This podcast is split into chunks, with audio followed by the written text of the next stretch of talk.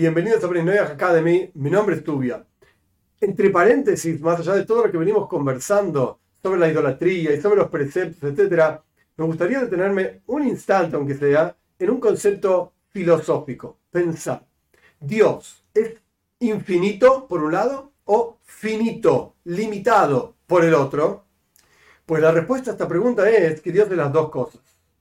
Dicho de otra manera, Dios trasciende a la creación, está por encima de la creación, o Dios está dentro de la creación. Pues es las dos cosas a la vez. Ay, no, ¿cómo puede ser dos cosas a la vez? ¿Es una paradoja? Pues bienvenidos a la definición, entre comillas, digo, y ahora explico por qué, de lo que es Dios.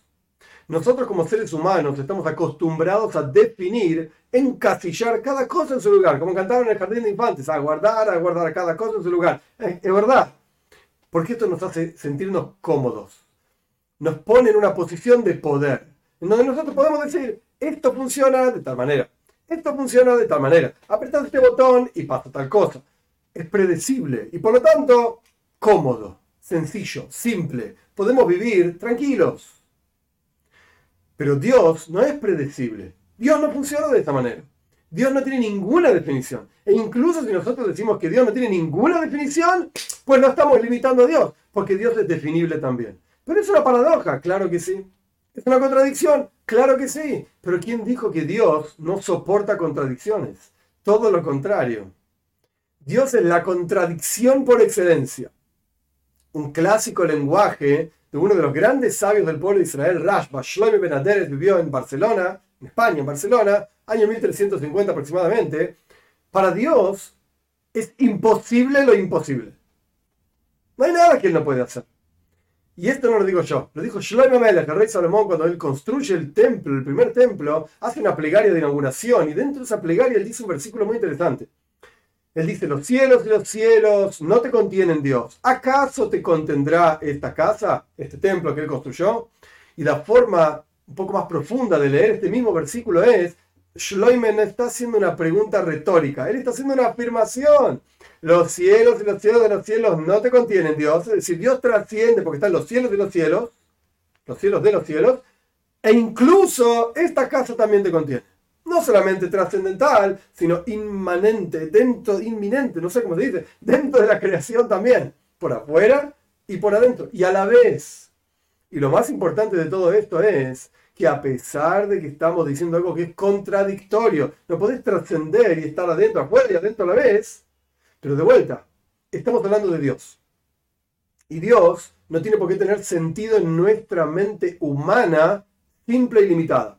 Rápidamente, una aplicación concreta de esto que estoy diciendo. A veces vemos en el mundo dificultades, problemas, los niños que pasan hambre en Somalia y la gente que está muriendo en Ucrania y qué sé yo, y todas las cosas terribles que pasan en el mundo. Y la gente dice, Dios, ¿dónde está? Eh, si existiese Dios, haría algo al respecto. ¿No entendés? Dios está creando el mundo en forma constante, instante, instante, y Él está creando a los niños con hambre en Somalia. Hoy ve, terrible. ¿Cómo puedo decir una cosa así? Entonces Dios es cruel. La respuesta no, no es cruel. Nosotros no entendemos. Esa es la respuesta. Y el ejemplo que se da sobre este asunto es, imaginemos una persona que está en una isla desierta, no conoce nada de la sociedad, etc. Y de repente lo ponen en un cuarto, lo llevan a una habitación donde hay un hombre acostado en una camilla. Y en esa camilla está atado el hombre este. Y hay una serie de personas alrededor del hombre con cuchillos y con diferentes herramientas y elementos. Están cortando a este hombre, sale sangre para acá, sangre para allá, le están sacando los intestinos.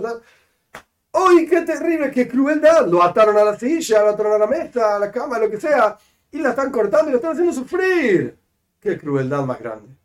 Pero si a esta persona se le explica que en realidad estamos hablando de un enfermo, que este hombre se estaba a punto de morir, y los que están alrededor con todo tipo de herramientas crueles son médicos, que están salvándole, salvándole la vida. Ah, tiene otro sentido ahora la historia. ¿Qué pasa? Nosotros no entendemos la justicia divina. Y no tenemos por qué entenderla. Porque es Dios. Y Él es infinito y nosotros somos limitados. Solo que por nuestra propia comodidad queremos acomodar todo y poner todo en su lugar para nosotros sentirnos bien y cómodos.